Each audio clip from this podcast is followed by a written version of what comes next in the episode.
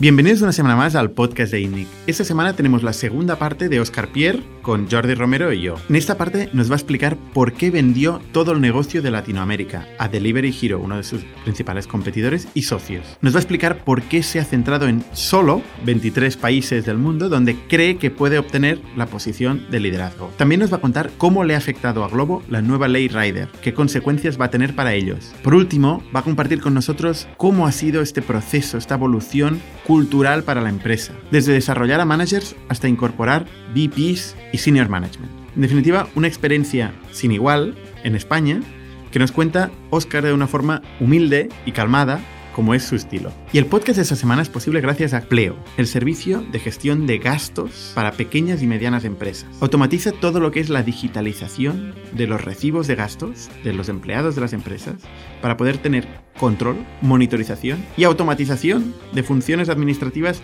totalmente reemplazables por la tecnología. La verdad es que nos hace mucha ilusión incorporar Pleo como sponsor al podcast de Indie. Muchísimas gracias, Pleo. Y el podcast de esta semana es posible también gracias a Camalún, el servicio de personalización de productos físicos para empresas, para personas de marketing que hacen campañas promocionales, para directores de recursos humanos que hacen welcome packs para sus empleados y para creativos que venden productos on demand a través de la infraestructura de Camalún. Camalún elimina la fricción end-to-end entre el proceso de diseño y de creación de productos hasta la producción y la logística final a cliente final o empleado final. Muchísimas gracias, Pleo y Camalún, por hacer posible este podcast y sin más, os dejo con Oscar.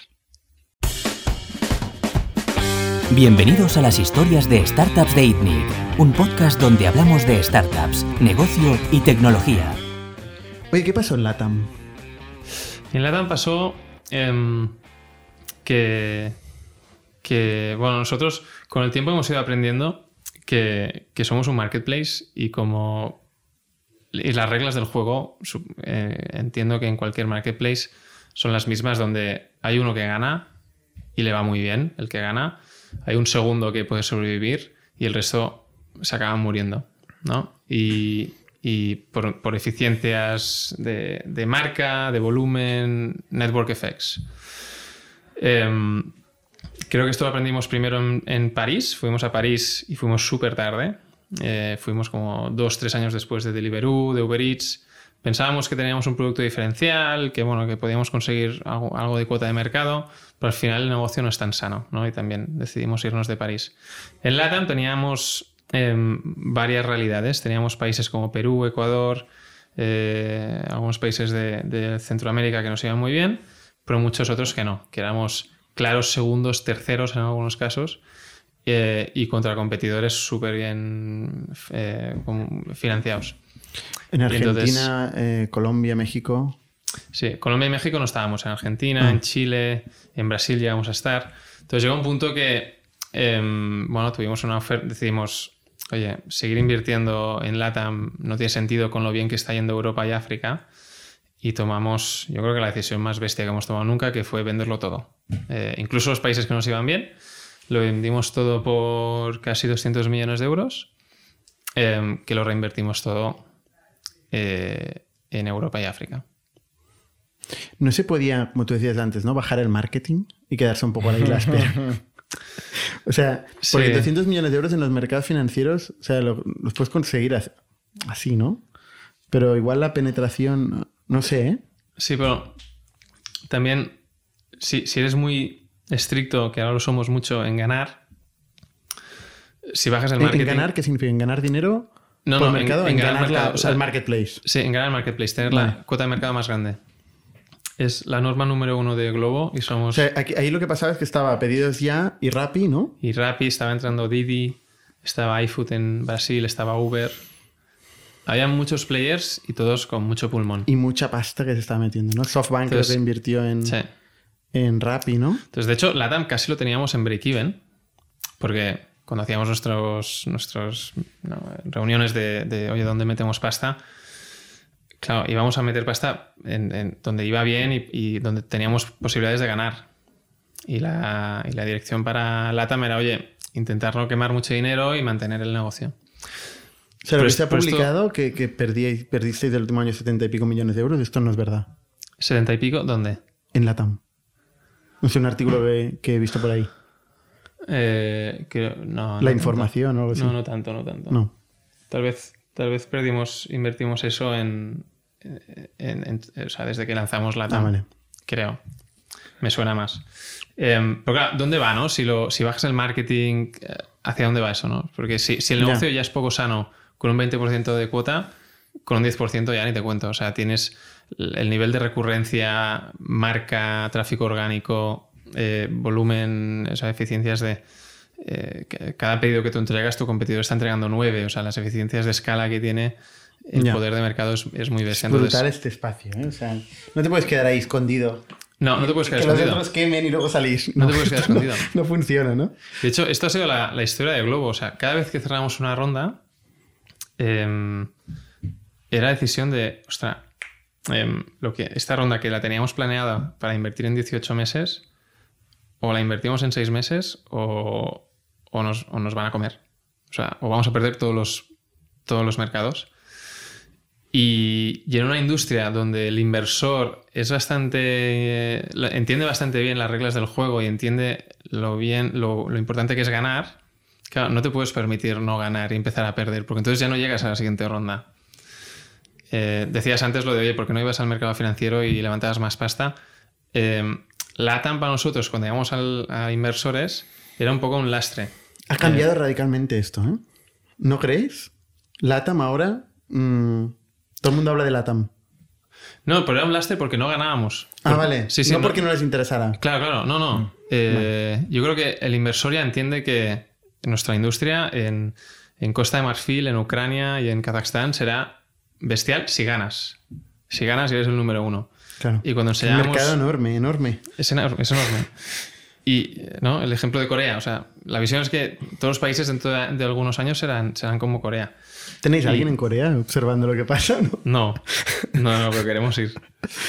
Eh, entonces, cuando vendimos LATAM fue súper doloroso porque además el equipo ahí es que era espectacular.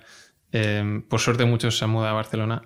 Eh, pero bueno, fue como, fue como un mensaje muy fuerte de, oye, foco en donde ganamos y vamos a... Ahora tenemos un portfolio de 23 países que los vamos a ganar todos. Vamos a ser el- la primera on-demand delivery en los 23 países que suman en total unos 700 millones de, de población, o sea, dos veces Estados Unidos, y el negocio es mucho más sano y atrae mucho más capital, eh, porque es- la estrategia es mucho más clara. ¿no? ¿Los mercados siguen siendo ciudades o países? Países. eh, creemos sí que hay network effects en, en una ciudad. O sea, vemos que, por ejemplo, en, eh, no sé, hay ciertas marcas, pues, no sé, nosotros en, en Palma de Mallorca, no sé por qué, pero nos va todo súper bien. Hemos creado ahí una marca mucho más fuerte que en otras ciudades de España. Dicho esto, sí que hay network effects en, en un país. Nuestro primer canal, o segundo ahora ya, es la tele. Invertimos mucho en tele nacional y eso es nacional Claro. nuestro primer, nuestros primeros partners, ¿no? las cadenas grandes, Carrefour, McDonald's, etcétera, también son nacionales. O sea, sí que hay ciertos eh, bueno, sinergias dentro de un mercado. Cuando cruzas la frontera ya no. Ya no, bueno, es otra guerra. ¿Cuáles son los mercados donde estáis a día de hoy? Pues, 700 millones de personas. ¿En qué países? pues estamos, bueno, ¿quieres saber los 23? no, mira, por regiones. No sé ni si sé 23 países ahora del tirón. A ver, apunta. A ver si, si Google te ayuda. Mira, en, en el, en el, en, en, eh, o sea, Los más definimos- relevantes. Sí, O sea, los has más dicho que en relevantes- 23 países vais a ganar. Esta afirmación me encanta, ¿eh? Porque es contundente. Es contundente, sí. Hemos hecho mucho M&A, vendiendo, cerrando, comprando eh, durante dos años para conseguir esta posición. A ver, nosotros tenemos eh, por regiones, ¿no? Primero tenemos Iberia, que es lo más grande, España, Portugal. Después países grandes, eh, Italia, Polonia y, y Ucrania también es bastante grande. Después, donde consolidamos recientemente, eh, que quiero decir, compramos a, a- a un competidor eh, en, en toda la región de los Balcanes o, o lo que llamamos este Europa Central. Es una región que nos encanta, que hay más o menos 45 millones de personas. Rumanía, Bulgaria, Serbia, eh, Montenegro, etcétera, etcétera. Y después también nos gusta mucho la zona CIS, que nosotros, bueno, para nosotros es ¿Qué Ucrania. zona? eh, le llamamos CIS, eh, CIS, que nunca me he acordado cuál es el acrónimo. Pero bueno, es, es eh, Ucrania, Kazajstán, Kirguistán, eh, Georgia y acabamos de lanzar Armenia. Y después África. Y África nos emociona mucho África porque... bueno, Commonwealth of Independent, Independent States. eso. Nunca lo había oído. Es, ¿En serio? No sé Sí, si son, es- los que, son los que has dicho tú. Rusia, Ucrania, Bielorrusia. Mm. Estamos lanzando Bielorrusia ahora. Y después países como Marruecos son un tiro. Eh, Costa de Marfil, Ghana, Uganda, Kenia. Acabamos de abrir ¿España Nigeria. ¿qué, qué porcentaje de las ventas es? Eh, no te lo puedo decir. Nada, pero mira, más o menos un, un- un tercio más o menos bajando. O sea, todavía es muy grande. Todavía es muy relevante. Es gigante, sí, sí. Es demasiado grande. Para... Ya, ya, ya, claro. Sí. ¿Y, y el, el siguiente mercado son, o sea, es Italia o Ucrania? Eh, Rumanía nos va muy bien, Italia, Polonia, Ucrania. En globoup.com barra, en barra map se pueden ver todas las ciudades donde operáis y todos Todas los países. ciudades. Y todos los países. Es que hay tantos que no acabaríamos nunca. Este año eh, ha sido el año bueno, que, que he cumplido una promesa que pensaba que nunca llegaría a cumplir, que es, que es eh, pedirle un globo a mis abuelos, que son de, que son de Figueras. Y, y cuando empezamos, se lo dije medio en broma. Y sí, sí, estamos en ciudades como Figueras, que tiene 40.000 habitantes. Estaba esperando algún país raro. Dios Ya, mío. yo también. Mis abuelos son ¿Dónde de. Digo, pues tienes pinta de ser de aquí tú. Perdón. O sea, en Figueras. Hay globo. Pues sí, no, este mapa está muy bien, porque realmente No, es, es, Es- es- sí, sí.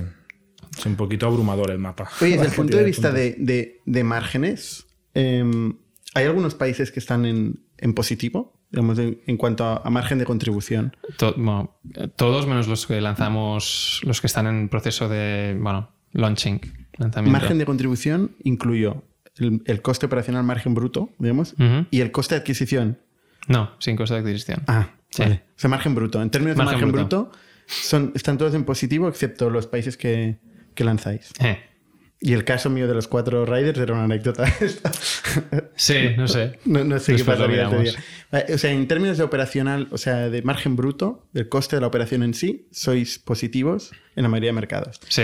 Pero no en términos de margen de contribución, incluyendo el coste de adquisición de clientes. No, es que seguimos. Bueno, tenemos una, unos socios que creen mucho en el futuro, ¿no? Y, y- y creen mucho en. En que- quemar.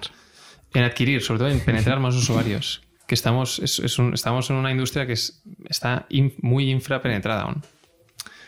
El, no sé, el caso de fashion, ¿no? O sea, cuando piensas que el 30% de fashion se consume online ya, food tiene que pasar lo mismo. Entonces, deje- ahora optimizar.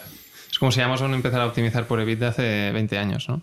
Bueno, en algún, algún criterio tienes que tener, ¿no? Por, por- por la misma regla de tres podrías no estar en, en positivo en términos operativos.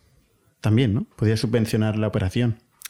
Con, la, con el argumento de desarrollar Sí. mercado. Bueno, pero creo que también es sólido, ¿no? Tener un, una- un, business model que, que, que- que- ya ofrezca una propuesta de valor muy potente al usuario, al partner, al Glover, eh, y, que, y que la empresa sea rentable. Entonces, cuando esa maquinaria funciona, ya es, pues, mi, mi- mi- mi- trabajo en Globo es, pues, o uno de ellos es, es conseguir dinero para seguir captando más usuarios, ¿no? Porque la máquina funciona. ¿Tenéis calculado o algún objetivo de número de compras que tiene que, hacer un cliente para recuperar el coste de adquisición? Claro, sí, sí. Más o menos.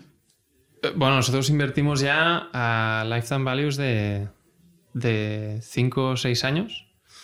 Em, Lifetimes. sí, sí. ¿Y claro, value? O sea, ¿cuánto es esto en euros? Bueno, es que depende mucho de país. Depende mucho, pero es un servicio mega recurrente.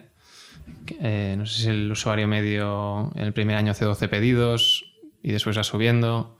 Em, nuestros competidores que están en, que están en bolsa esto lo reportan. Nosotros eh, rankeamos mejor, sobre todo creo por, el, por todo lo que es multicategoría, pero sí estamos en una industria que, que es, que, que es, es bast- la frecuencia es alta. O sea, lo que estás Eh, diciendo es que invertís mucho en captar usuarios. Claro. O sea, y luego sois pacientes y tenéis dinero en el banco para esperar la rentabilidad. Y socios que confían en el largo plazo, ¿no? que nos permiten invertir a 5 o 6 años de retorno. ¿Quiénes son los socios de Globo hoy? Pues es un poco Frankenstein, porque sí, es la verdad, porque...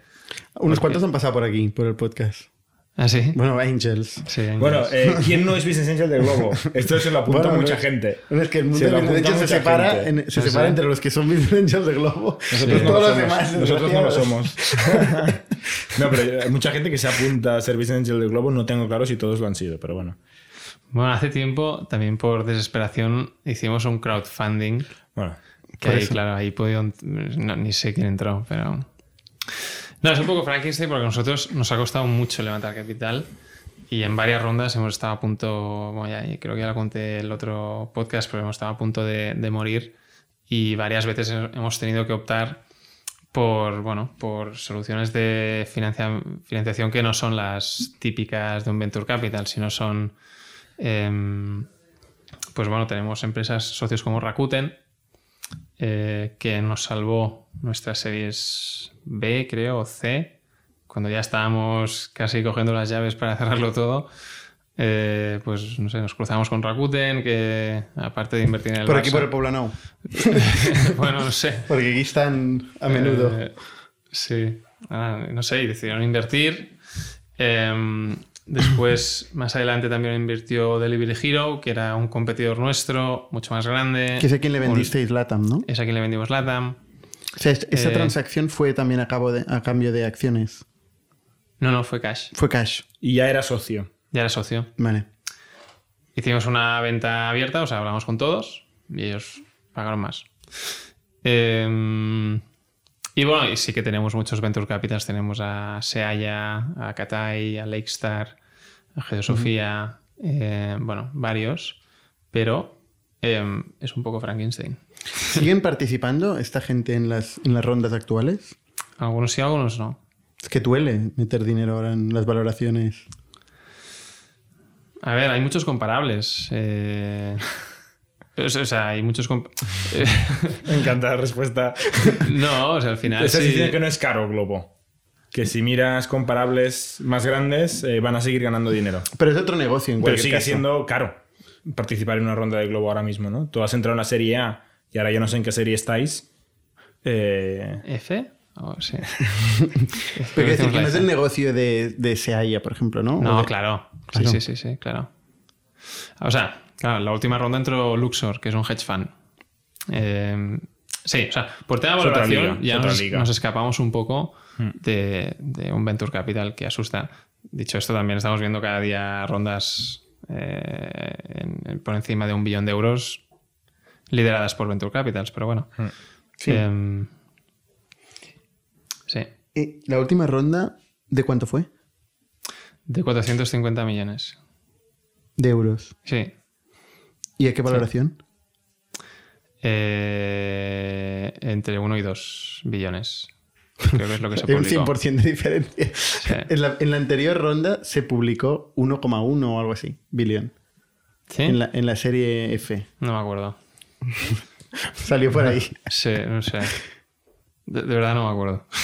No, y en la, No en la. Pero más cerca del 2, ¿no? Más cerca del 2 esta, esta vez, sí. Es- son ya Y- cifras importantes, ¿no? Sí, pero, pero es- hay comparables. Sí, no. sí, sí, so- sí. O sea, tenéis mucho recorrido. Éramos muy baratos eh, en esa ronda, yo creo. Porque hacía falta la pasta. Sí, sí. Yo creo que en general no hemos. Y, es, y, y sé que es raro decir esto delante de muchos emprendedores que, que, que cuesta mucho levantar capital, pero en nuestra liga eh, hemos, eh, es- no hemos hecho bien el fundraising. No hemos hecho bien. Comparado con competidores y hemos tenido, hemos tenido muchos factores en contra. Yo creo que nacer en Barcelona es uno de ellos.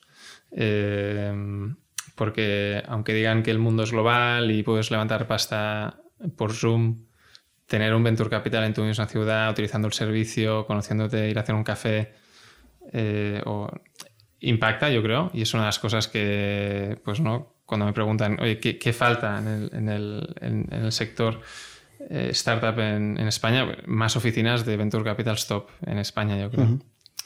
Entonces, eso fue uno. Eh, después muchas otras cosas. Pero nuestro, bueno, nuestro fundraising ha sido muy duro, siempre muy caro a nivel de ilusión. Y, y bueno, también nos ha dado algo que es, que es único ahora y que, que ahora ya creo que lo tenemos para siempre, que es una cultura de hacer siempre más con menos. Mucho más humilde. eh, el equipo sabe, y se lo recordamos mucho, que hemos estado en el precipicio varias veces. Y esto cala, cala mucho porque, bueno, nos consideramos unos privilegiados que estamos aquí por podíamos no estar y, y- y- y, bueno, aprovechando cada céntimo como si fuera el primer día. Yo creo que todos los gran- bueno, muchos de los grandes players han tenido historias parecidas. ¿eh? O sea, escuchando la historia de DoorDash, por ejemplo, Sí, sí es un ejemplo. muy parecida. sí, sí, sí, sí. eh, ¿no? y, y tuvieron incluso down rounds, ¿no? Tuvieron situaciones complicadas. DoorDash es un, sí, es un caso muy guay. Otros no, ¿eh? O sea, un Bueno, Uber, luego, por ejemplo, un, no. un Deliveroo, un Deliveroo sale a bolsa y luego se mete una hostia. Ujú, Bueno, y Uber también, durante un tiempo. Sí. Pero Deliveroo siempre ha tenido buen acceso a capital. Siempre ha tenido los mejores VCs, Uber también. Bueno, al final lo importante es quién, quién queda bailando al final cuando para la música, ¿no? Sí. Lo Pero la pregunta es cuándo para la música en este mercado. O sea, es muy agresivo. Es, Es que muy cada- agresivo. Es muy agresivo y cada año, cuando, cuando miramos los siguientes 12 meses, cada año nos damos cuenta, es la misma reacción, es, ostras, que el mercado es, es más grande de lo que pensábamos. O hay esta otra categoría que también podemos ir, ¿no? O sea, el hecho de... Vamos a levantar más pasta. Sí. Y creo que nos pasa a nosotros, pero también a los competidores. O sea, el hecho de, de- de subir FNAC en Globo y vender patinetes y cables, claro, se te abre la mente. de- O sea, si somos capaces de hacer esto sin anunciarlo mucho, eh, si tuviéramos más pasta. eh, Sales de aquí a levantar otra ronda, ¿no? sí. Oye, ¿qué pinta tiene eh, la dilución? O sea, el cap table. Después de todas estas, estas rondas. Para los founders. Eh, pff, mucha, es muy alta. Pero no es algo que nunca me haya preocupado. No es cierto. Hace dos podcasts. En el último podcast. ¿Ah, sí? Sí, yo creo que mandaste ahí un mensaje diciendo: Yo menos del 10 Ah, sí. no quiero ir. Algo así, no sé. O, lo entendimos Jordi y yo. Sí, sí, es verdad, es No, no, lo dejaste muy claro. Yo me acuerdo que te pregunté, pero ya estabais levantando mucha pasta, ¿no? ¿Hasta qué punto es aceptable diluirse, ¿no? Y, cuál es es el verdad. mínimo como fundador que tú quieres tener ese ownership. Y dijiste, sin pensarlo, 10%. Ah, sí. Pues mira, tenías muy claro. ahora he cambiado de opinión. Bueno, primero porque ya no estoy en el 10. y, porque, y porque sigo igual de. o más motivado que, que cuando teníamos de un 10. Pues queda igual al final. O sea, depende de la oportunidad, a cambio de que te diluyas, ¿no? Sí, a ver. Si pensara, si mi obsesión fuera en valor absoluto, pues ese valor absoluto sigue creciendo. Pero es que ese valor ya hace mucho que no es, no es la razón por la que vas a trabajar. Claro. Em, ¿Y no te da miedo perder el control, tú y Sacha? Y que un día vayan cuatro inversores a cenar y Claro, cambien de que- idea sí, pues y que se esto- os cepillen. Esto hace mucho que lo, lo hemos perdido. Hace mucho. Es la realidad. Es un riesgo. Sí, no, cuando- te planteas, oye, ¿quieres seguir independiente o que te compre alguien o salir a bolsa? Ya, ya no somos independientes. O sea, ya tenemos un consejo. ¿Qué pasa? Que, que yo, mi, mi rol ¿no? es, es seguir convenciendo a empleados y, y a accionistas de que, de que soy el mejor para mi rol. Y el día que no lo sea, pues, pues supongo que entre todos, lo que pasó en Uber, ¿no? Supongo, que fue un poco entre todos, entre empleados, accionistas, consejo, que dijeron, Travis, eh, necesitamos otro tipo de CEO. Y Quizá lo puedes hacer un poco menos violento tú, si, si llega ese día. Pero Sí. bueno, esperemos que no llegue. sí, sí. No, esperemos que no llegue. Yo, me me encanta mi trabajo. Es Pero, ¿Te pueden echar? O sea, ¿pu- ¿puede pasar eso? claro. Eh. Sí, sí. Aunque yo creo que el primer. Yo, creo, yo creo que los primeros que me echarían serían más los empleados o mi equipo o. De manera no violenta. Pero algo que hemos trabajado mucho en Globo es. Y seguimos, no estamos donde queremos estar, pero es, es una cultura de feedback radical. Em, y hacemos muchas sesiones donde se da mucho feedback hacia arriba, sesiones en grupos abiertos. Y, y no sé, yo supongo que yo sería el primero. Porque el proyecto tiene- tanto potencial que se merece, no sé, el- el- alguien que lo lleve allá, ¿no? Hay, hay cosas que pueden pasar cuando no tienes el control. Eh, una, una es quitarte a ti, ¿no? Eh, que es evidente, es, es- es algo que va en contra de tus intereses o tus ideas. Depende, ¿eh? Depende de tu momento vital y tal. Otra es que se venda la empresa. Contra tu voluntad, por ejemplo, ¿no? Sí. ¿Eso es, es algo que puede pasar? Em, a ver, cuando entras en el juego del Venture Capital, ya estás firmando un pacto con el diablo que dentro de em, X años, 5 o 6 años, tienes que empezar a dar liquidez a los Venture Pero Capitals. no necesariamente implica una... No necesariamente Una implica una venta. empresa. Pueden ser secundaris, pueden ser mil cosas, ¿no? Em, pero bueno, no, no te esconderé que nosotros estamos pensando ya en cómo dar liquidez a todos los empleados que llevan con nosotros muchos años eh, y, a, y a muchos accionistas que invirtieron hace bastante tiempo, que ya han tenido sus momentos de salida, sus momentos de secondary, pero no, no han sido paquetes muy grandes, ¿no? Siempre hemos dejado un poco de secondary, pero siempre era, era minoritario. Eh, entonces, esto es una presión natural que, que tenemos y estamos pensando en, pues, cuáles son las vías, ¿no? Eh, y, y básicamente hay dos. Una es salir a bolsa, eh, otra es eh, vender toda o una parte de Globo a un player más grande. Eh, y ese y es Y la que- tercera es de estructurar secundarios, porque el mercado privado es un mercado el bastante... tercero es hacer secundarios líquido. a lo bestia, sí. Bueno, Sí. que es entrar un hedge fund, como dices ahora, ¿no? Un Luxor de estos y. y ofrecerle que, que compre el 10%, que se mueva de un, de un socio a otro. También. ¿Os planteáis IPO Sí. en el corto? Sí. Bueno, no sé qué es corto. Sí, sí. ¿El año que viene? Podría ser. ¿Y Interesante. ¿en, qué, ¿En qué bolsa lo habéis pensado? ¿Lo No, habéis no, analizado? no. Todavía no. No, no, no. Aún estamos ex- explorando. Ahí ya no podrás contarnos nada cuando hagáis IPO. ¿No? Hombre, por las reglas de... Lo, lo- el, el último podcast que nos han machacado. Romper que- las reglas. Por cierto, nos han machacado, tío. Hablamos de bolsa sin tener no mucha idea ni idea, hablamos de un tema del que no tenemos ni idea, como de costumbre, nos han machacado. Pero Uriol, Uriol es muy gracioso porque dice, yo no puedo decir nada, pero no sé exactamente qué y qué sí, qué no. Pero hace un disclaimer y luego te cuenta lo que quieras. pero bueno, en teoría está muy regulado, ¿no? Los, los hechos relevantes que puedes... No sé. yo Comunicar nunca, dónde y nunca- cómo. Nunca he sacado una empresa a bolsa, así que... Pero esto es algo que te motivaría. No. No, El proceso de salir a bolsa... no, el proceso no, salir a bolsa. No. No. No, a mí. O sea, lo veo como una solución al problema que os acabo de contar, ¿no? Que es De dar muchos, liquidez. muchos en el cap empleados. Sí, que, que ya, o sea, ya es, ya es hora de dar liquidez a todos los que te han apoyado, empleados e y inversores. ¿No lo ves El- como una solución de financiación?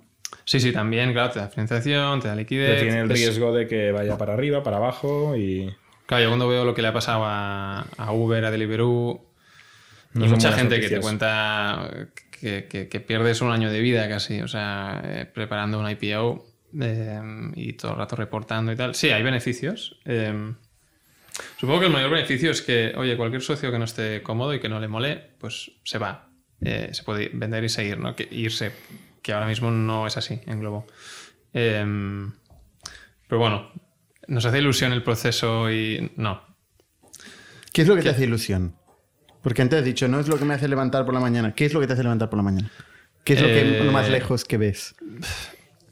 impacto barra tamaño. O sea, eh, que Globo, que es algo que hace seis años estaba, ¿sabes? Eh, yo aquí con mi hermano repartiendo con la bici. Cuando piensas en, eh, ¿no? en los pueblos de Figueras o en o pueblos de Kenia, en ido de Kazajstán. Barcelona a Figueras. eh, No, es, mucho más es- bestia. es impacto. Yo los, creo que los es, 23 países, ¿no? Donde estáis. O sea, esto es espectacular.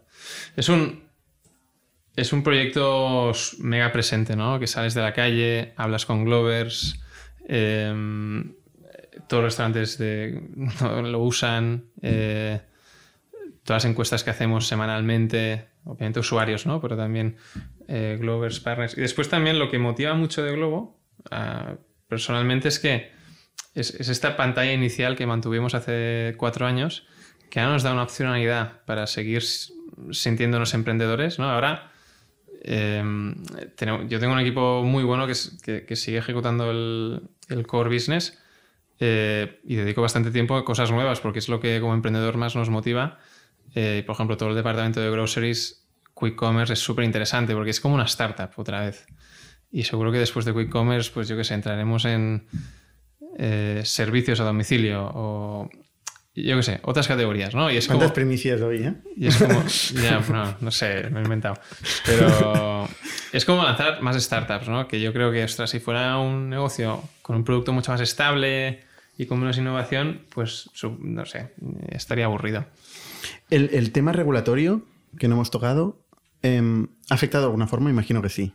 Sí, claro. Sí, sí. ¿Qué, qué- qué cambia, por ejemplo, en España, que es un tercio del negocio? ¿Qué cambia el hecho de que haya una nueva ley rider que obligue a los players como Globo a contratar a sus riders versus tenerlos como autónomos? A ver. em, es que es un tema muy largo. El.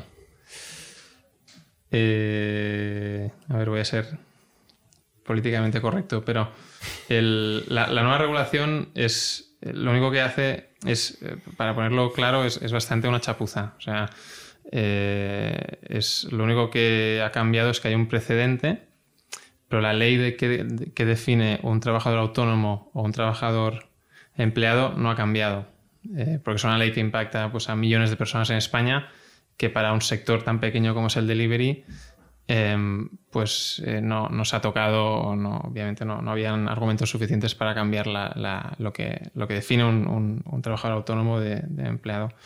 Nosotros como hemos, lo que hemos hecho, em, sabiendo que estábamos en un- operando un modelo que algunos jueces nos habían dicho que era, que era un autónomo, otros que era empleado, era una zona gris, había algunos puntos que estaban ahí en medio. Eh, lo que hemos hecho ahora es separar las flotas. Es decir, ahora como, como mensajero en Globo tú puedes trabajar como, con, con un contrato laboral, con todas las obligaciones eh, eh, y, y- y que, que- que- que ello conlleva. Eh, horas fijas, eh, no puedes Contratado cancelar- en- desde Globo. Sí, sí, en nómina, desde Globo directamente.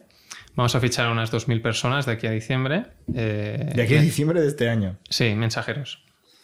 Em, lo que te digo, ¿no? Horas fijas, pero también un sueldo eh, garantizado, etcétera, etcétera. O puedes trabajar de mensajero.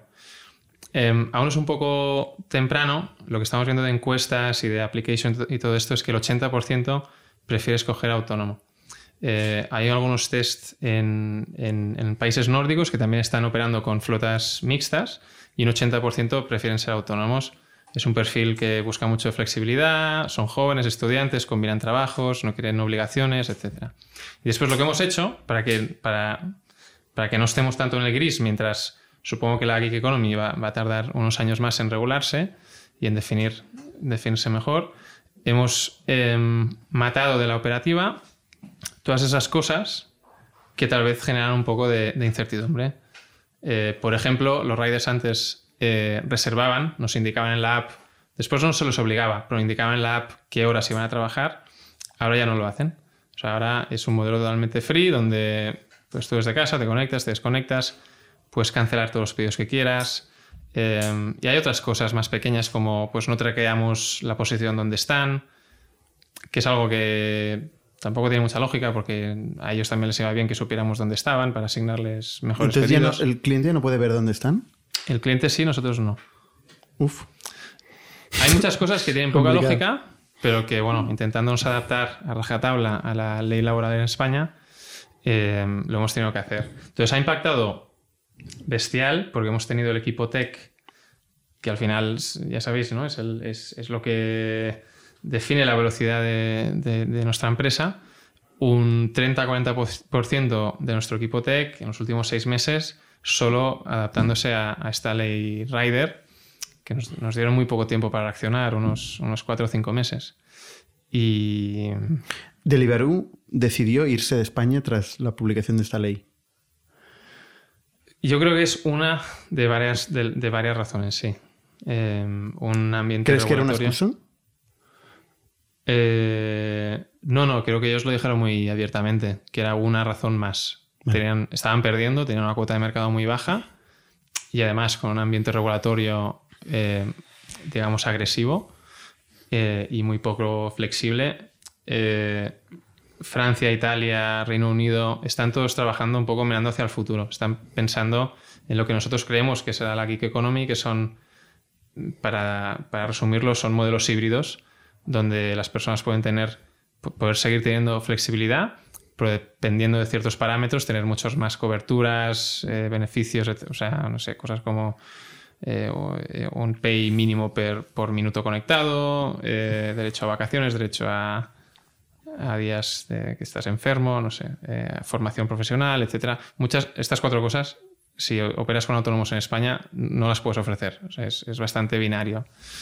Entonces, y, vemos tanto la Unión Europea como varios países vecinos están trabajando con esta mentalidad de, oye, probablemente el mercado laboral no será tan binario eh, y en España no. En España eh, creo que ha sido bastante, bueno, ha sido todo muy mediático. Ha sido muy mediático y yo siempre digo que el que si fuera un estratega político para eh, asesorando a ciertos partidos, pues también hubiera hecho lo mismo porque somos un, un tema muy fácil, no es muy visible. Em, es muy fácil contar la historia de que están explotados y los vamos a laborizar a todos. En realidad ni están explotados em, y, laborizarles no es la solución, no es lo que quiere la mayoría. Pero es una historia muy fácil de vender que yo también, pues, si estuviera fuera de la industria y, y, alguien me la contara, pues supongo que también me la contaría, ¿no? Igual que muchas otras cosas que leemos en la, en la prensa y no, no, las cuestionamos, pero, pero sí.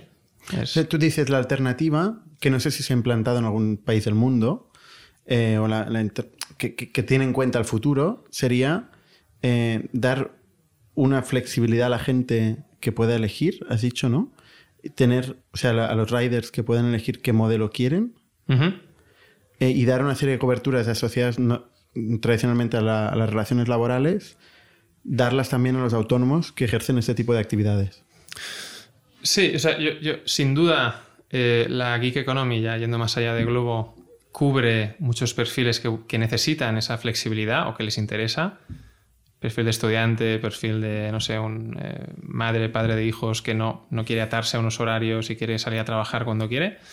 Eh, pero después también es verdad que cuando vemos como de cubiertos o los beneficios que tienen los, autónomos en España y lo que podemos hacer sin que nos tachen de, hoy estás cruzando la línea de laboralizar, eh, están desprotegidos. O sea, eh, nos gustaría ofrecerles más cosas a los riders y es lo que están trabajando muchos países. O sea, un autónomo con, punto intermedio entre autónomo y laboral que tiene unos requisitos para el empleador eh. más altos, ¿no? Un, salario mínimo, has dicho. sí, varias cosas formación profesional, autónomos con, derechos reforzados. ¿Pero sin pagar seguridad social o...? Porque la seguridad eh, social es el gran coste, digamos, aquí, ¿no? 30 y pico por eh, ciento de, del, bueno, coste de flexibilidad. Y la falta de flexibilidad. También. Sí, no es, no es solo un tema de coste. Es un, es, es, es, es, un, es un tema de flexibilidad también. Y también para las empresas, siendo muy honesto, nosotros con una plantilla 100% rígida cada día tendríamos horas de demanda no cubierta. Claro. Y demanda no cubierta quiere decir, obviamente, bueno, usuarios que, no reciben sus pedidos, pero también restaurantes o partners que no venden, o riders que estarían trabajando que no, que no están trabajando. ¿Ciudades más pequeñas tipo Figueras se pueden permitir tener flotas de plantilla? Eh, eh, cubriendo toda la demanda, no sirviendo toda la demanda que genera Figueras, no. O sea, habrían picos y que no, que no llegaríamos. Pero bueno, esto es, esto es lo mismo que. Ya te digo, es, ha sido un tema muy, muy mediático porque miras muchísimas otras empresas de logística que llevan muchos años eh, operando y trabajan con un mix de, de, autónomos y, y personas en plantilla. ese es un modelo que se ha utilizado en el mercado. Claro, claro. Em, ¿Hay algunos, algunos países donde os haya pasado lo mismo que en España o solo en España? Solo en España. Todo el tema reputacional, que es un tema que no hemos conseguido solucionar y tampoco tenemos una solución clara, o sea, igual que cualquier problema que tenemos sobre la mesa, más o menos sabemos cómo solucionarlo con, no sé, con talento o tecnología. El tema regulatorio reputacional en España, eh, no tenemos solución. Porque, porque, bueno, cuando eres un poco diana ¿no? de, de- de ciertos partidos, em, ha sido casi un tsunami. Creo que hay solución ¿eh? y, y tenemos que seguir pensando cómo explicar mejor lo que hacemos, compartir más data, pero han sido muchos y muchos millones de impactos en media eh, donde Globo Esto es es el porque os símbolo. convertís en una marca potente, que normalmente es como la Coca-Cola, ¿no? O sea, al final la gente pues tiende a criminalizar, evidentemente, los, los big fish, ¿no? Y es que sois un big fish ya. No sé qué quiere decir eso, pero... Hombre, que sois un player grande, ¿eh? Sois un, sois un Sí. corporate. Sí. O sea, ya no sois la startup que empezaba el primer día y tal, ¿no? Sois un player grande. Y eso a veces conlleva que hay gente que, bueno, que te critica, ¿no? Imagino. Sí. No, ha al pasado, final- ¿eh? No, al- al- no, no, no, que va. Hostia, sí. Sí, es nuestro día a día. no digo, digo que no me ha pasado a mí, que me, Ah, vale. que me critiquen por ser O un sea- pez grande. ya me gustaría igual, ¿no? Sí.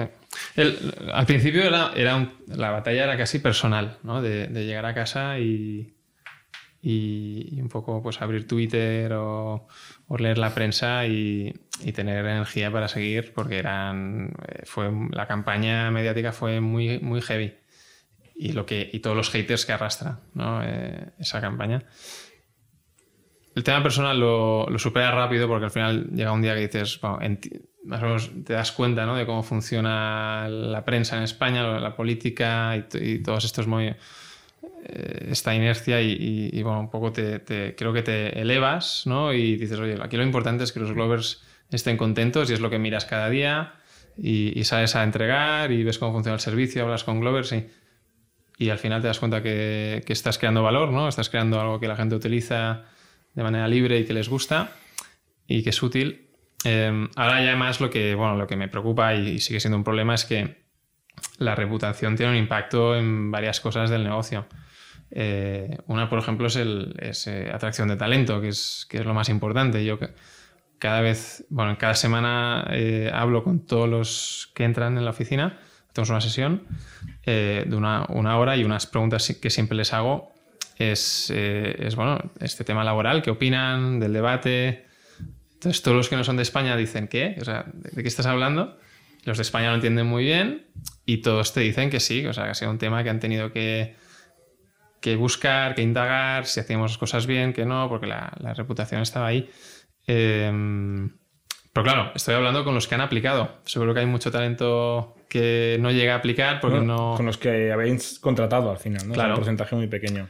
Estoy, estoy seguro que hay mucho talento muy bueno que no hemos sido capaces de, de explicarle, eh, de dedicarles ¿no? un minuto para explicarles lo que hacemos, cuánto cobra un Glover, cómo de contentos están, y ya ni aplican. Y esto, cuando el talento es lo más importante, pues algo que, que sí, a mí me, me preocupa y que no sabemos muy bien cómo solucionar.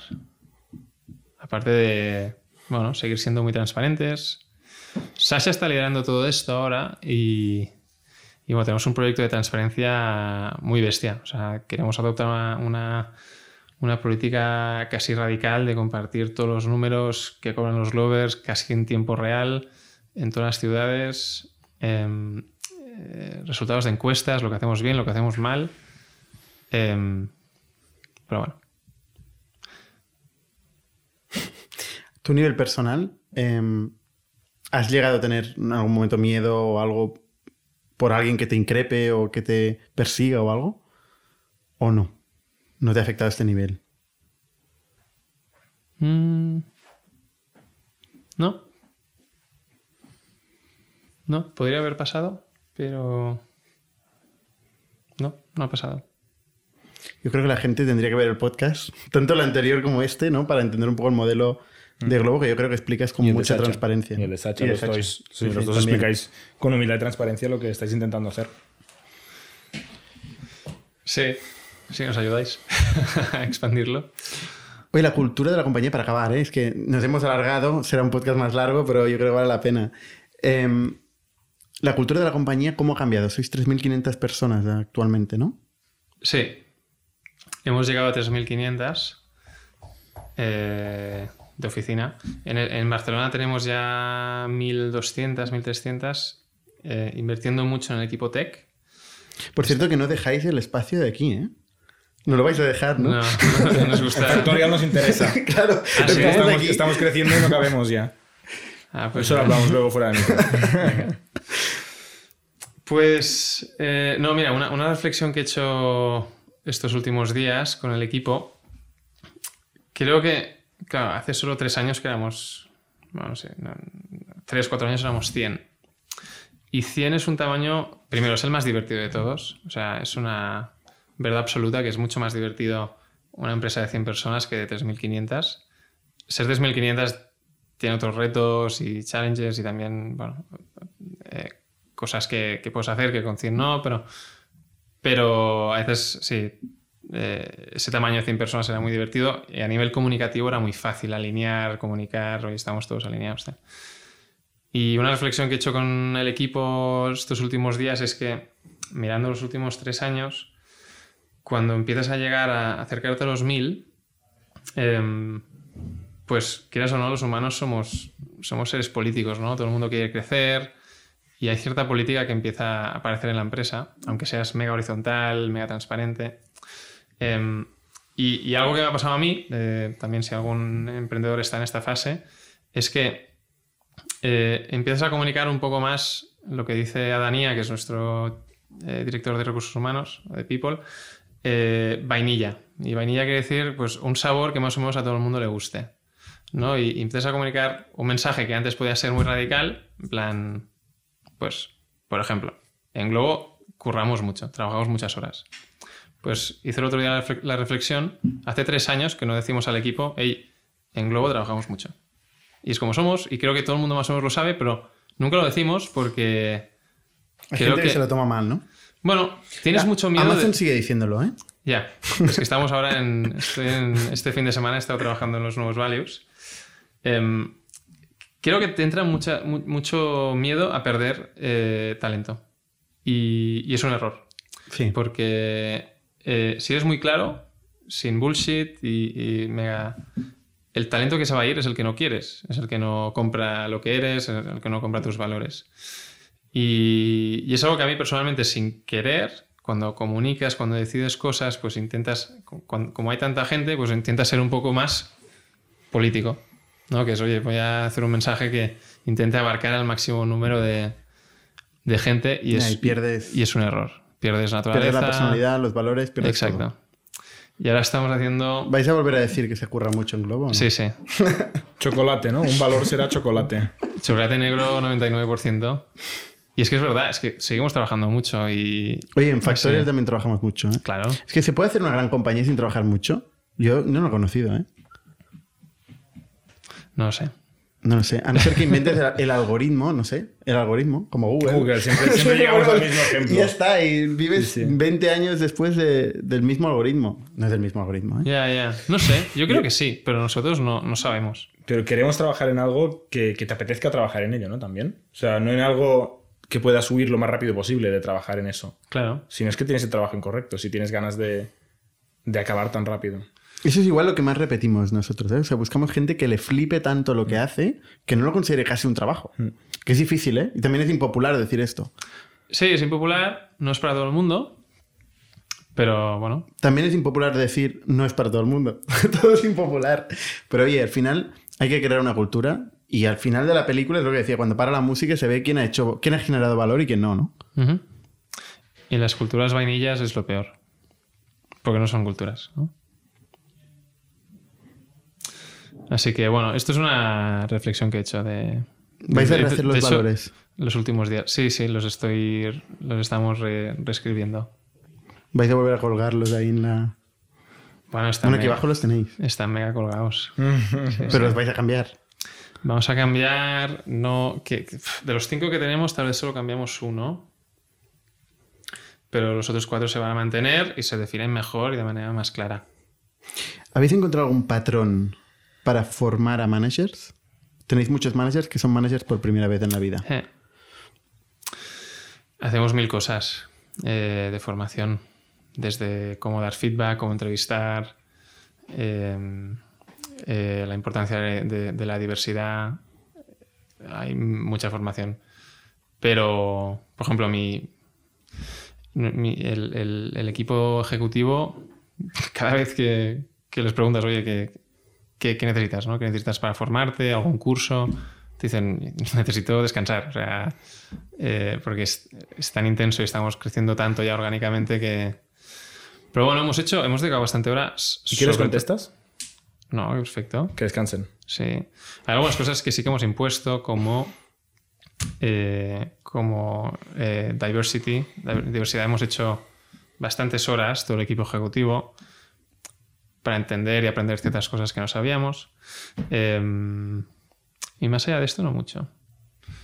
Ahora, A nivel de negocio, porque formación de negocio propiamente, ¿hacéis algo? Seguimos comunicando mucho, seguimos haciendo los stand-ups cada lunes, eh, que hay mucho contenido. El stand-up es una tradición que tenemos en Globo desde el día 1. Se llama stand-up porque nos levantábamos los tres que estábamos y contábamos qué, qué estaba pasando. Y lo seguimos haciendo cada lunes a las 9 y media. Y es media hora, donde se cuenta update de negocio. Y después uno, dos, tres equipos cuentan lo que están construyendo, trabajando, etcétera. Con 3.500 personas. Sí, todo el mundo conectado. Todo el mundo conectado. Entonces, eso. eh, hay mucha gente que dice que es, que es, que es como. un- Globo es como un MBA eh, eh, acelerado. Después, también cada más o menos dos meses hace un repaso del business también a toda la empresa. Entonces, esto es lo que se hace. ¿Tú personalmente te has formado de alguna manera? ¿Has hecho algo? No.